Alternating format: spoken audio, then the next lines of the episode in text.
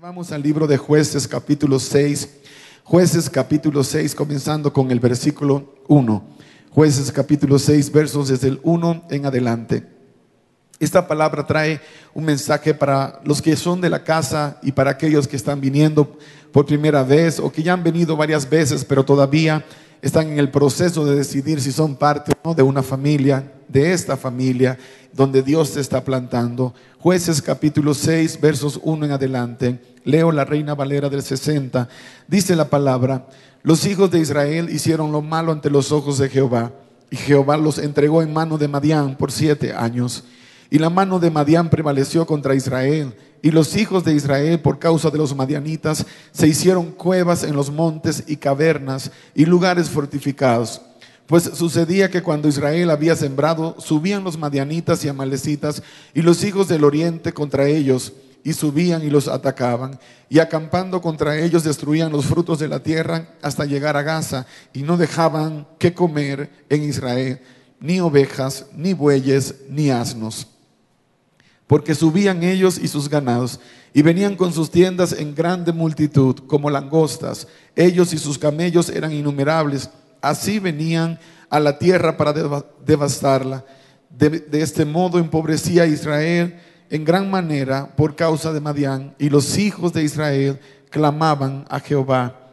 Y cuando los hijos de Israel clamaron a Jehová a causa de los madianitas, Jehová envió a los hijos de Israel un varón profeta el cual les dijo, así ha dicho Jehová, Dios de Israel, yo os hice salir de Egipto y os saqué de la casa de servidumbre, os libré de mano de los egipcios y de mano de todos los que os afligieron, a los cuales eché de delante de vosotros y os di su tierra. Y os dije, yo soy Jehová vuestro Dios, no temáis a los dioses de los amorreos en cuya tierra habitáis, pero no habéis obedecido a mi voz y vino el ángel de Jehová y se sentó debajo de la encina que está en Ofra, la cual era de Joás Abieserita, y su hijo Gedeón estaba sacudiendo el trigo en el lagar para esconderlo de los madianitas. Y el ángel de Jehová se le apareció y le dijo, Jehová está contigo, varón esforzado y valiente.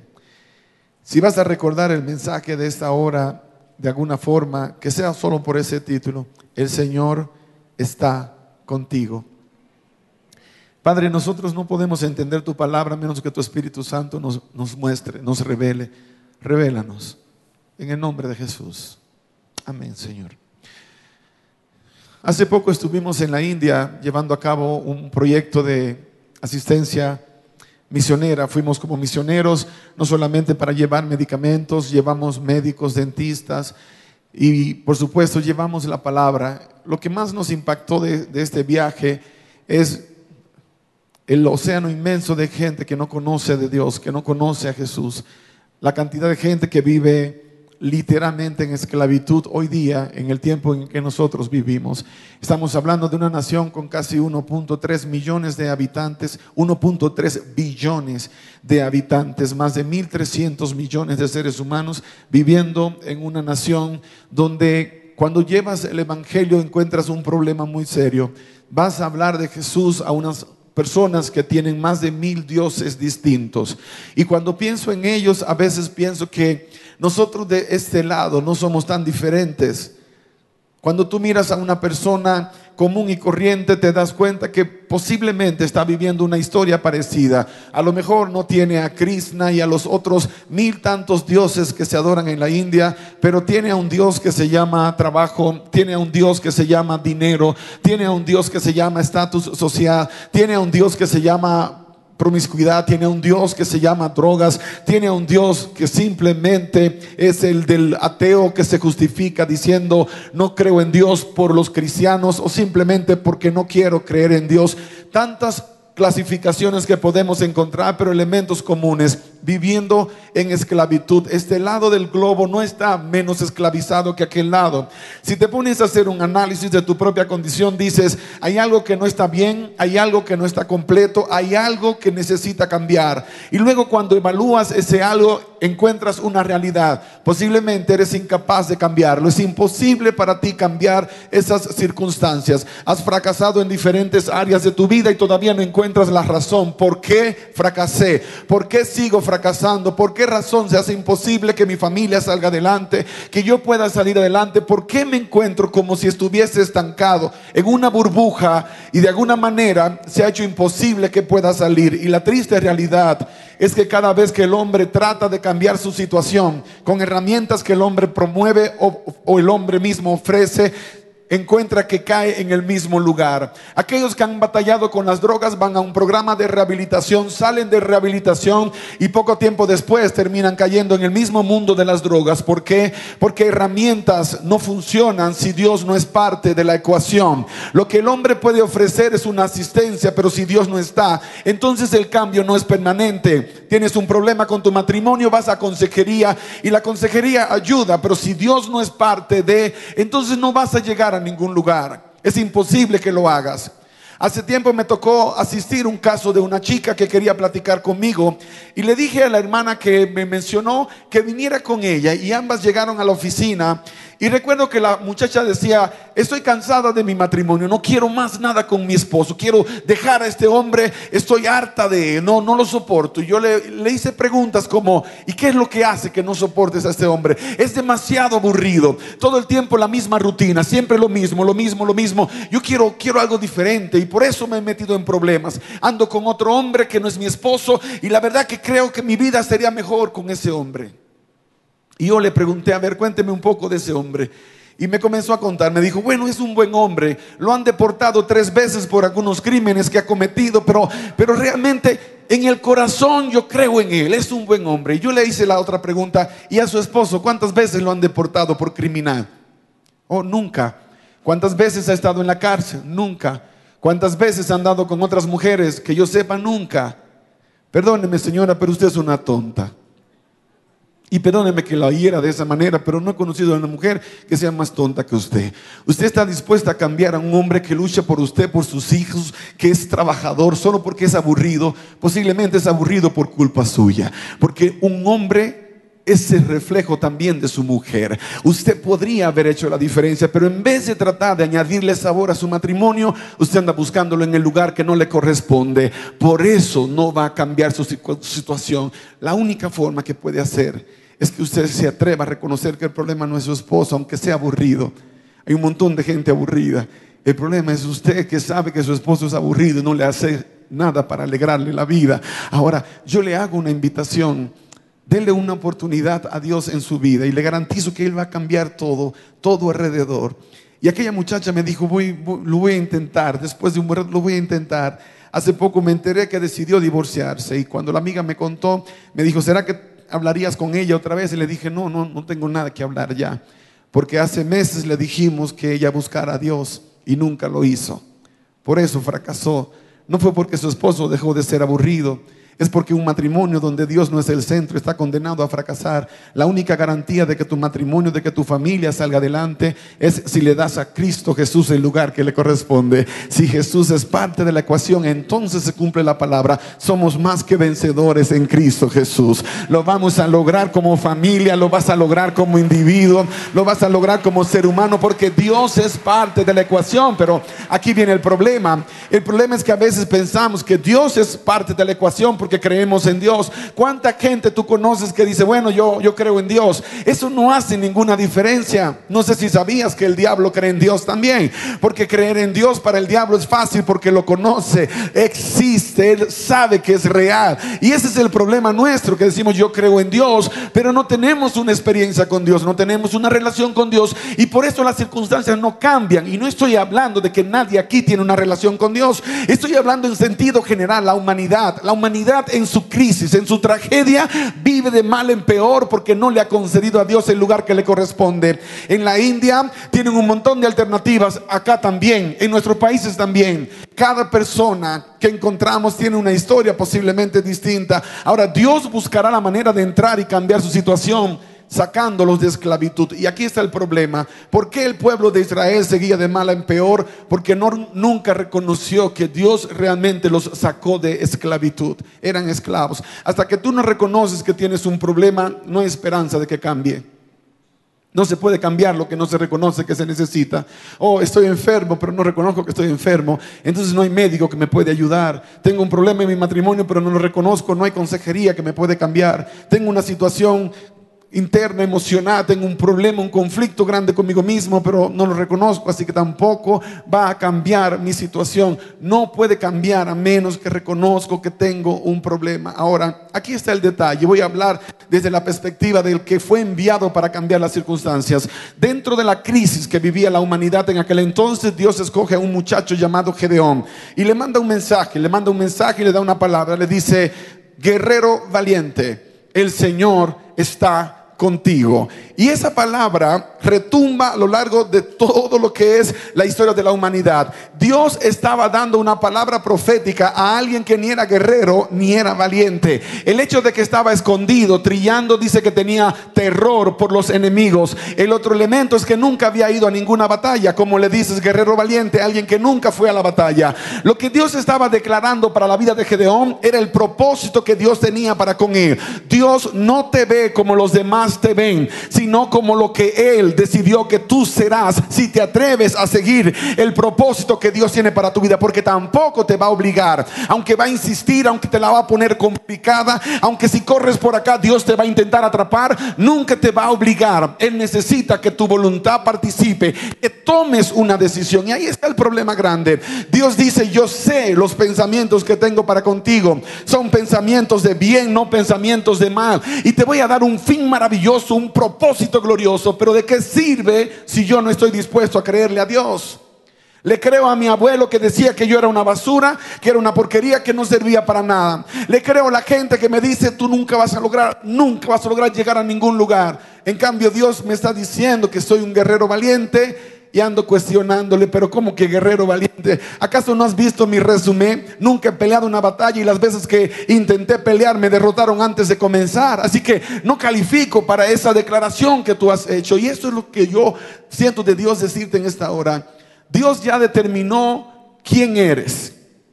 Lo único que falta para ti es descubrir qué es lo que Dios ha declarado con respecto a a tu vida. El amor de Dios por ti y por mí ha sido tan grande que entregó lo mejor que había en el cielo a su Hijo para que tú y yo tengamos la oportunidad de ser parte de la familia de Dios. No solamente es salvación, sino una eternidad juntamente con Dios. Pero hay una cosa que Dios no puede hacer por ti.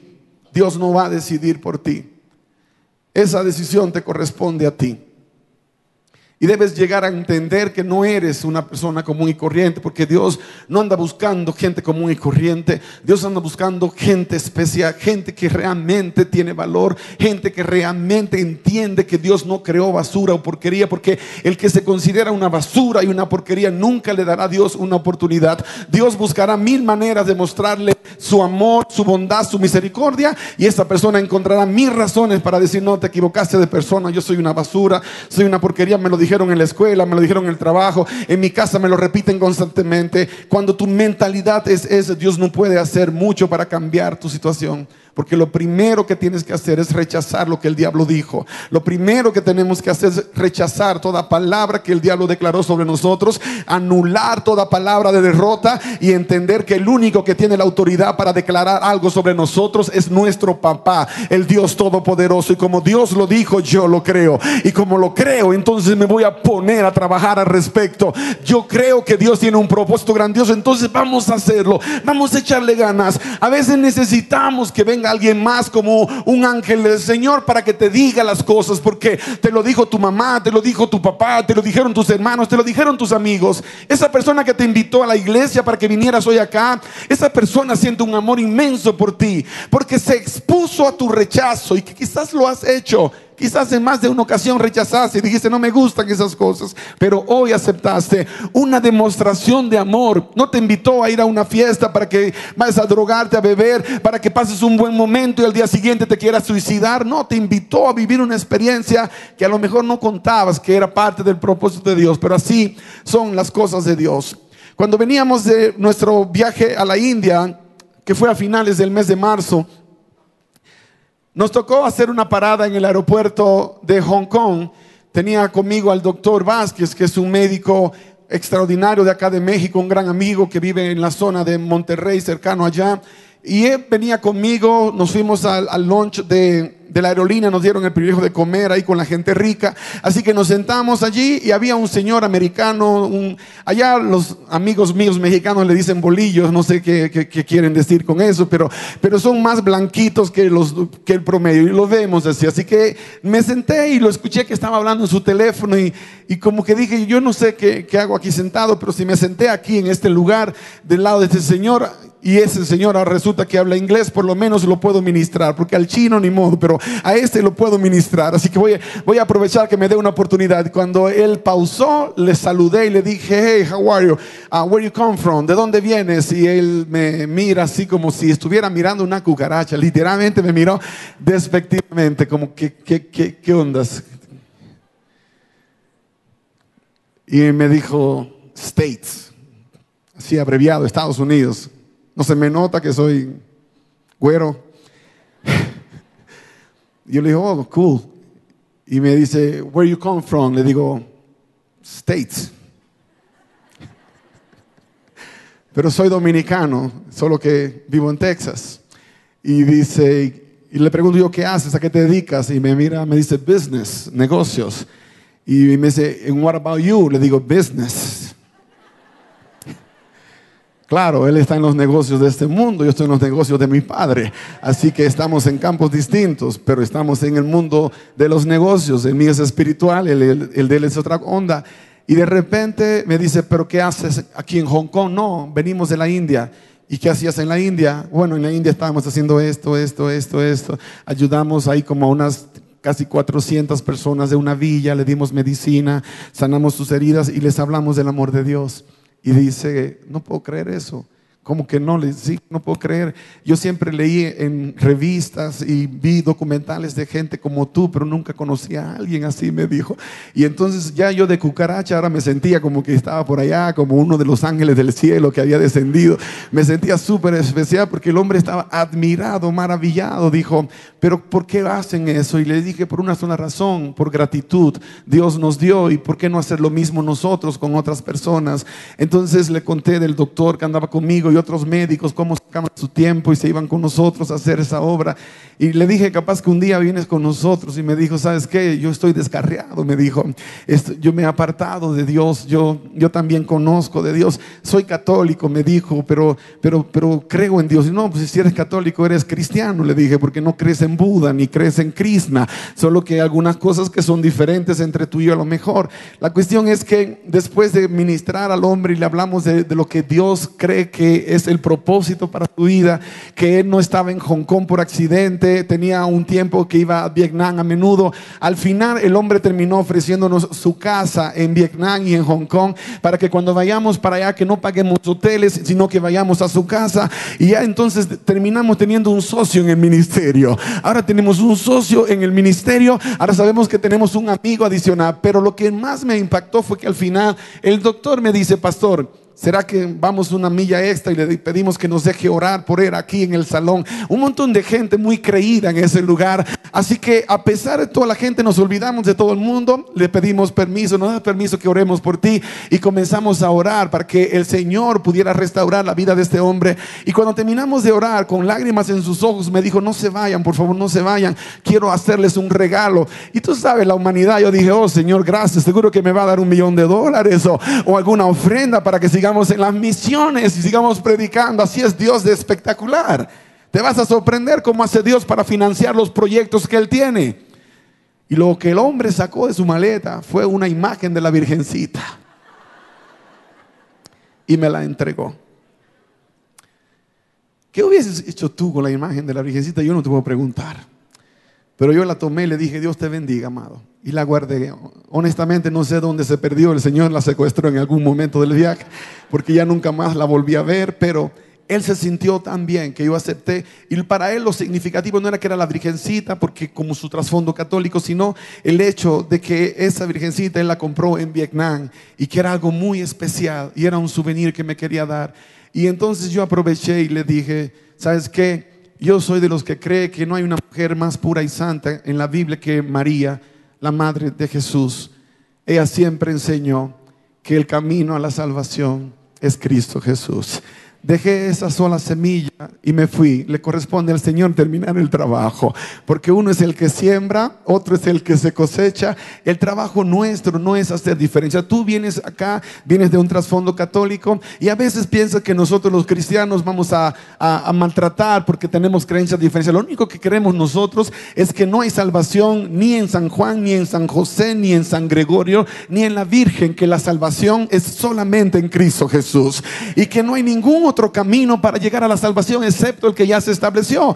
No creemos que la Virgen ande apareciéndose en todos los lugares ni en ningún lugar. Creemos que a veces el enemigo quiere desviar la atención para que muchas personas en vez de buscar a Jesús vayan en el lugar equivocado. Ahora, ¿cuál es el problema? Que a veces nosotros los cristianos, oh, somos tan celosos del Evangelio que le damos con un bate en la cabeza, le damos con un palo de golf para que se le salga lo que es diferente a nosotros. No, el Evangelio de Jesús es lo único que puede transformar un corazón.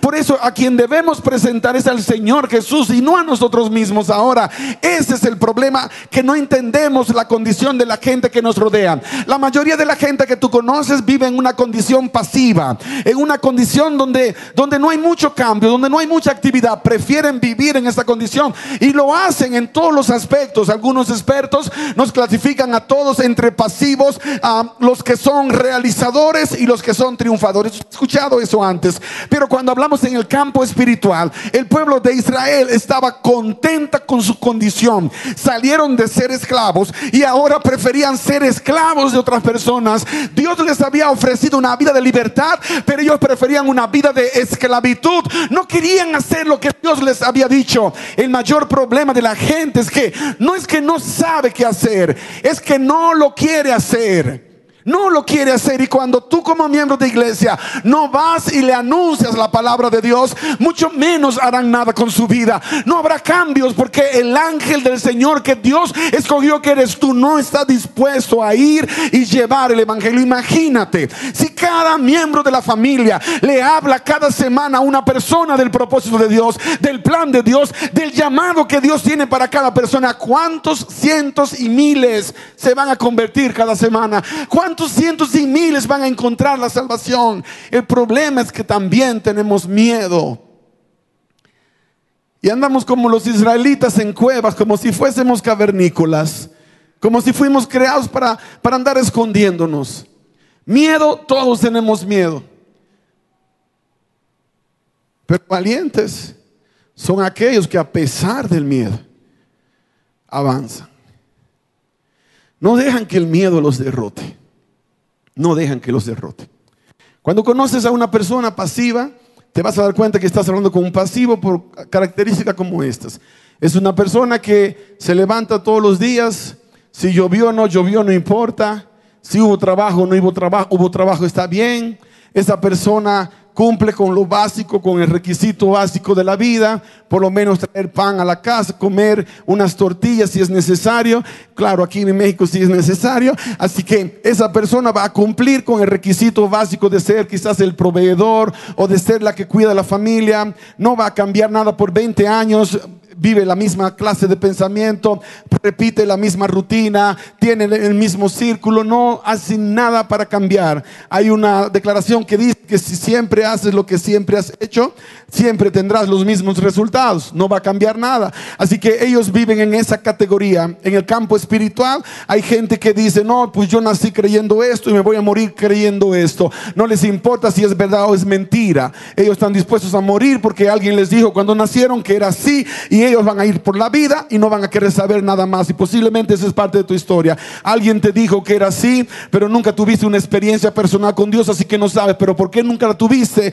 Porque nunca pudiste salir de ese lugar hasta hoy. Hasta ahora que te atreviste a hacer algo diferente, que te atreviste a romper con lo que has hecho toda tu vida, porque en tu corazón hay un grito de desesperación, hay algo en ti que te dice que necesitas cambiar, que no puedes seguir viviendo la vida de la misma manera, que todo lo que te rodea depende de lo que pase ahora entre tú y Dios. Y eso sucede porque alguien fue y te dijo, alguien tuvo el valor de llevarte la palabra, algún Gedeón que aceptó la palabra de Dios y se convirtió en guerrero valiente, fue y te lo anunció y ahora te está contagiando con el mismo espíritu y está cambiando tu estatus de ser un simple pasivo a llegar a convertirte en ese guerrero y esa guerrera valiente que Dios siempre visualizó para ti, la, la visión de Dios para tu vida.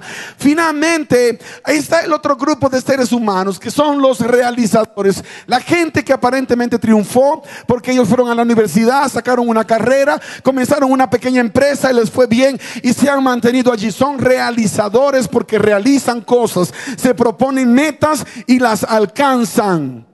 Pero el problema de este grupo de seres humanos es que una vez alcanzaron esas metas, se quedaron allí. No quieren hacer nada más. Ya están conformes, se conformaron. Aquella muchacha que me habló de su marido que era aburrido, que siempre hacía lo mismo, él no era un pasivo en el sentido completo, él era más que una mezcla de un pasivo con un realizador, porque el hombre buscó la manera de encontrar una carrera, ser exitoso aparentemente en lo que estaba haciendo, pero se estancó, se quedó allí. Y conoces a un montón de gente que aparentemente alcanzó el éxito, pero tienen un gran vacío existencial. ¿Por qué? Porque hay más y no han ido detrás. No es que seas un ambicioso que quiero ganar el mundo entero. No, no, no. Sino que no te conformes con el solo aspecto de tener una carrera, de que tengo estabilidad financiera. Eso no es suficiente. Si Dios no es parte de la ecuación, jamás pasarás a la siguiente dimensión. Si Dios no tiene el lugar que le corresponde, si no vives una vida de comunión con Dios genuina, real, no con la religión, sino con Dios, entonces vas a vivir la vida en uno o en el otro. Entonces viene el caso del mismo Gedeón que era un realizador a pesar de todo.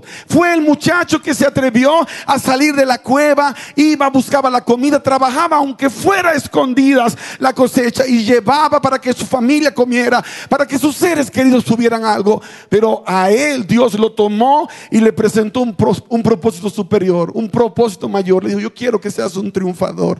Un triunfador es uno que es más que un vencedor. Y para ser más que vencedor, tú necesitas a Cristo en tu vida. Jamás encontrarás a una persona que no tiene a Cristo y que realmente califique para esta descripción en el sentido pleno. Porque aunque han triunfado en algunas áreas de su vida, son un total fracaso en las otras áreas de su vida.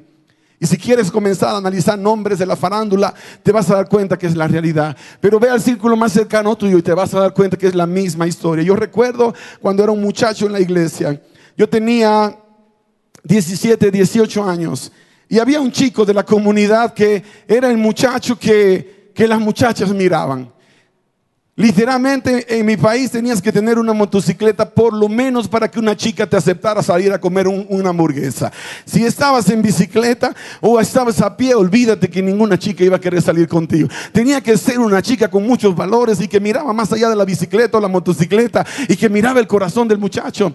Pero este era el muchacho que las muchachas miraban. Era el tipo súper atractivo. Era el muchacho que aunque no tenía la motocicleta, tenía una labia, una capacidad de convencer que no hacía falta motocicleta. Y era el muchacho que siempre soñaba con llegar a Estados Unidos. No sé si acá en México conoces a alguien que siempre ha soñado con irse para el norte. Y piensa que en el norte está Dios y aquí está el diablo. Y están tan equivocados. El diablo está en todas partes. Y Dios está en todas partes. El diablo te va a destruir la vida allá como acá. Y mucha de la gente que se va sin un llamado de Dios. Sin que Dios les dijo que se vayan.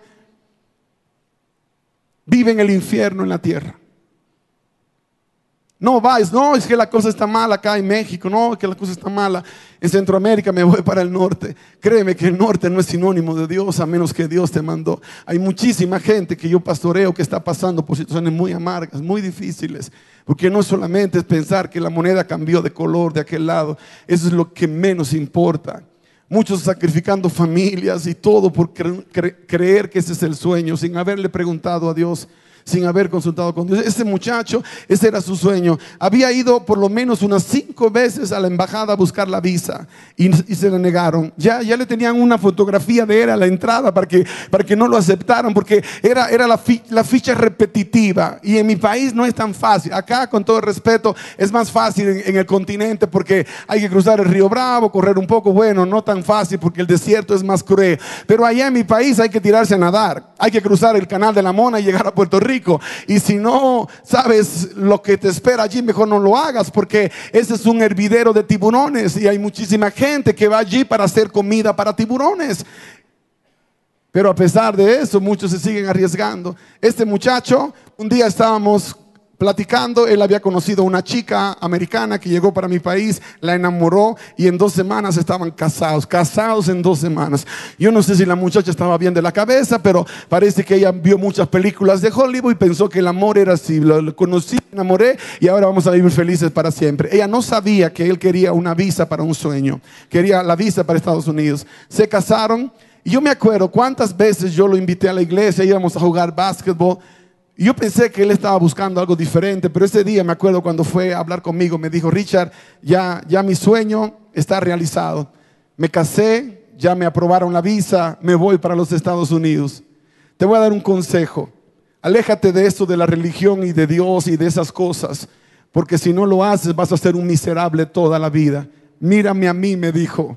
Yo soy un ejemplo de superación y no necesito esas ideas retrasadas que ustedes tienen. Yo me sentí por un rato aplastado, porque quien te dice, no, vas a ser un miserable toda la vida, está implicando que ya eres un miserable en este momento. Y por un rato el diablo me quiso trabajar miserable, pero el Señor rápido me dijo, tú no eres un miserable, todo lo contrario. En el momento que tú me entregaste tu vida, cambiaste de categoría, de ser categoría cucaracha, ahora eres categoría hijo de Dios. Así que no le prestes atención a lo que Él está diciendo. Y yo con mucho cariño le dije, mira, te deseo lo mejor, que te vaya bien, pero una cosa te voy a decir, yo no soy miserable, al contrario, mi vida es plena porque tengo a Cristo Jesús.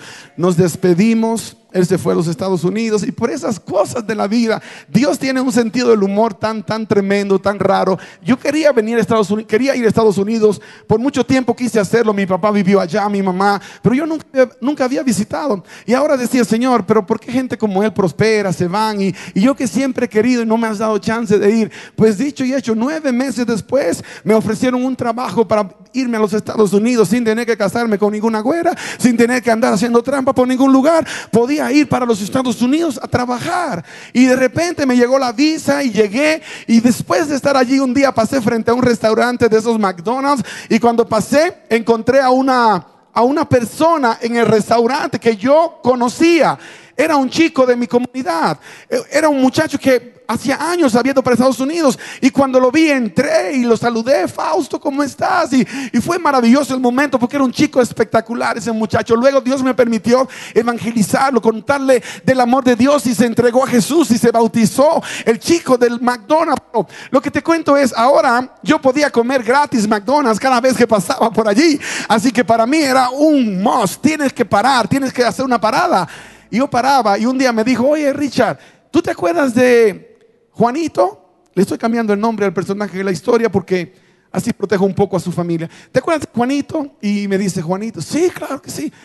Ya lo viste, no, no lo he visto. Me dice, te lo voy a amar. Y le mandó un mensaje. En esos días usaba el famoso beeper. Y le mandó, lo vipeó, le mandó un mensaje. Y el muchacho llegó en un carro bonito. Salió del carro, tenía un, un jacket de esos de 800 dólares de la tienda Macy's. Yo andaba con una bata de baño que parecía coke que mi papá me había regalado. Así que éramos el extremo. Yo parecía que estaba en la miseria y en la prosperidad. Y cuando él me sale, me da un abrazo, me dice, me enteré que viniste para Estados Unidos. Qué bueno, qué bueno que estás acá y me contó así como en 10 minutos la historia. No sé si conoces gente así, que en 3 minutos te cuentan todo, la vida de la suegra, del, suegro, de los hijos, todo, todo en 3 minutos te lo cuentan todo. Y él me contó todo así de repente y me dolió.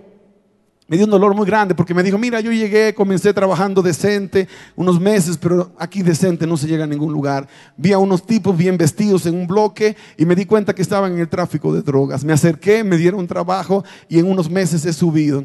Estoy ganando 2.500 dólares por semana, Richard por semana. Pues si acaso quieres trabajo, me avisas. Por semana, 2.500. Eres un desgraciado, le dije, porque sabes que soy cristiano y me estás... Sabía que mi papá es traficante de drogas también, tiene su negocio, capaz que los presento un día, le digo. Le dije bromeando, pero la realidad de mi corazón me dio pena, me dio dolor, porque yo había visto lo que las drogas habían hecho en mi familia y cómo las habían destrozado. Dejamos de vernos, nos vimos una vez más y me volvió a recordar, acuérdate lo que te dije un día, si no dejas eso de Dios y religión, nunca vas a hacer nada.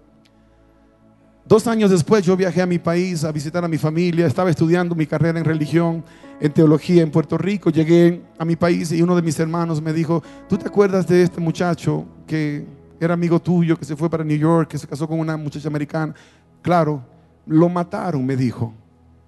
¿Cómo que lo mataron? Sí, lo mataron hizo un negocio grande con unos tipos y ellos fueron luego y recogieron el dinero y lo asesinaron.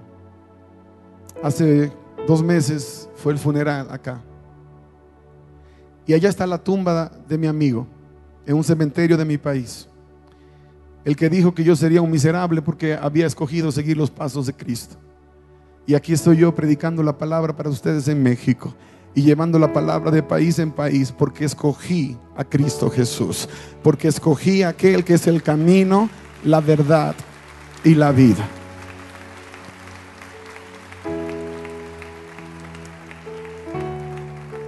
Si el Señor dijo que eres un guerrero valiente, créele.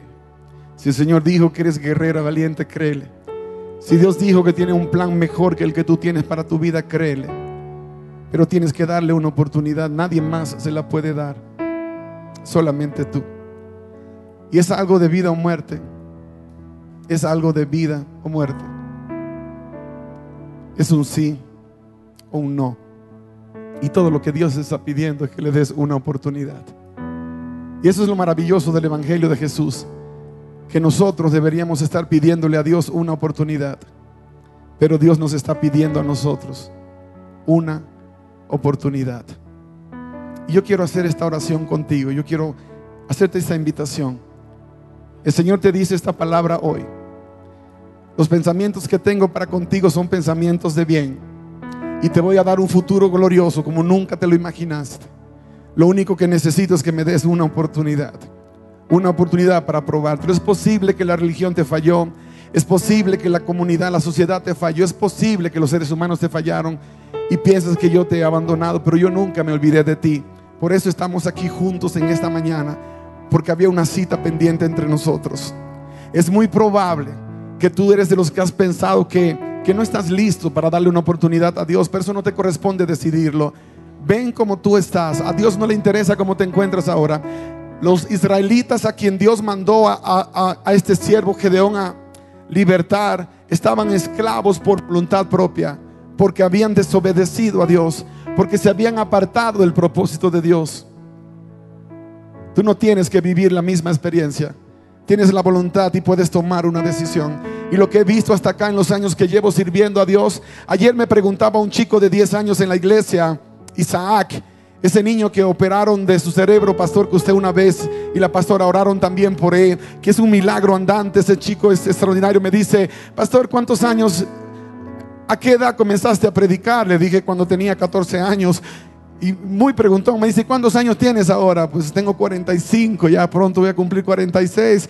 Y me dice, wow, y comenzó y se fue a contar y a contar y a contar. Y luego me dice, ¿cuántos eran? 14, 14 y se regresa. Y luego viene y me dice, entonces tú has predicado por 31 años de tu vida.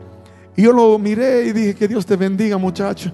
Por 31 años de mi vida he estado hablando de este evangelio maravilloso y te puedo decir con autoridad que nunca he visto a Dios desamparar a uno de sus hijos, nunca he visto a Dios abandonar a una de sus criaturas, nunca he visto a Dios fallarle a una persona y tú no serás la primera persona. Todo lo que Dios quiere es una oportunidad. Y la pregunta es si se la vas a dar. Y yo te reto en el nombre de Jesús a que se la des. Y te voy a pedir algo sencillo que si tú quieres hoy decirle, Señor Jesús, yo quiero darte esa oportunidad de que seas el que gobierna mi vida, de que tengas control absoluto. Yo quiero, yo quiero recibir esa salvación que tú ganaste para mí. Hoy en este lugar la puedes recibir totalmente gratis. No tienes que pagar. Alguien más pagó. Jesús lo hizo en la cruz del Calvario. Por eso es posible hoy para ti, para mí. Y si tú quieres recibirla, ponte en pie, ahí donde estás. En el nombre de Jesús, ponte en pie. Dios te bendiga, querido. Dios les bendiga. Dios te bendiga, Dios te guarde. Qué maravilloso. Gloria a Dios. Yo quiero pedirte algo más. Aquellos de ustedes que nunca han dado este paso antes, o que alguna vez lo dieron hace mucho tiempo y se apartaron, pero que hoy genuinamente están buscando reconciliación con Dios, salgan de su lugar y vengan aquí al altar, porque queremos presentarlos como la ofrenda al Señor como el sacrificio vivo, agradable delante de Dios. No tengas temor, ven en el nombre de Jesús. Iglesia, dale un aplauso a estos valientes guerreros que hoy están tomando esta gran decisión. Qué glorioso, qué maravilloso. Ese es el amor de Dios, ese es el amor de Dios, así es Dios. Cuando tú reconoces que, que Él lo vale todo. Cuando reconoces que Él merece la oportunidad, cuando reconoces que Dios es digno, entonces vienes, le das la oportunidad y Dios nunca te deja como viniste. Cada persona puede venir como vino, pero Dios nunca le va a dejar como llegó. Lo que hoy comienza es la mejor historia de tu vida. Hoy comienza la mejor etapa. Todo lo que fue horrendo hasta acá, todo lo que fue horrible hasta acá, el Señor lo borra con la sangre preciosa del cordero. El diablo va a intentar recordarte alguno de tus errores. Si te acuerdas lo que tú hiciste, tú no eres digno, tú no te lo mereces, no vales la pena. Y tú le vas a decir, el Señor te reprenda, Satanás. Yo fui comprado con la sangre preciosa del Cordero. Fui lavado con la sangre de Cristo Jesús y ahora tengo el estatus de ser el hijo. Eres la hija de rey de reyes y señor de señores. Tienes que creerlo con todo tu corazón y te garantizo que vas a ir a tu casa, vas a ir a tu vecindario, a tu comunidad, a tu ciudad. Y la gente va a comenzar a ver algo diferente en ti que va a comenzar a quemar el corazón de ellos y vidas van a ser transformadas por ti. Vidas van a ser impactadas solo porque tu vida cambió. Hay gente que nunca leerá la Biblia, pero verá tu vida y es la mejor Que podrán leer. Tu testimonio de pasión, de amor por Cristo Jesús. Dios no solamente cambia tu interior, sino que cambia el exterior y cambia el entorno. Y luego entonces te manda como uno de sus representantes. Comienzas sirviendo en tu casa, en tu iglesia. Y luego entonces Dios te va a mandar a diferentes lugares que nunca imaginaste como un mensajero de buena voluntad. Como un mensajero de buenas noticias porque eso es lo que somos los seguidores de Cristo. Somos mensajeros de buenas noticias porque hablamos del Evangelio y el Evangelio es buenas nuevas de salvación. Yo sé que todavía quedan algunas personas en la congregación que están tratando de digerir todo esto. ¿Será que, será que esa palabra es para mí? ¿Será que realmente yo le estoy importando a Dios al punto de que Dios quiere hacer un, un proyecto conmigo, de que Dios tiene planes para con mi vida, no le prestes atención a la duda que en este momento va a embargar o a la incapacidad de moverte que a veces va a pasar. Ahí donde estás, pronuncia el nombre de Jesús y vas a sentir el poder maravilloso de su amor. Y te vas a poder levantar, porque yo quiero que estés aquí antes de orar. Yo sé que hay algunas personas más todavía en la congregación que necesitan estar acá. Y yo quiero esperarte antes de orar. Yo no sé tu nombre, no sé tu historia, pero Dios lo conoce. Yo sé que tienes que venir. Yo sé que este llamado es para ti. Yo sé que tú andabas buscando una respuesta de parte de Dios. Que Dios te bendiga. Demos un aplauso para ellas. Demos un aplauso para ese joven. Qué maravilloso. Qué glorioso. Tú también puedes. Tú también puedes. Dios te bendiga, mi señora. Dios te bendiga, mi niña. Que Dios bendiga a este joven. Qué maravilloso es el amor de Dios. Ese es Jesús. Nada de lo que pasa acá pasa por mí, pasa por los pastores, pasa por la música, pasa por lo que es el poder del Espíritu de Dios. Cuando mi esposa cantaba hace un rato, manifiesta tu poder. De eso estaba cantando. Que el Espíritu Santo, que es el que convence de pecado, de justicia, de juicio, pudiera tener espacio en tu corazón. Yo te quiero dar las gracias. Gracias por darle una oportunidad. Gracias por permitirle a Él obrar en tu corazón.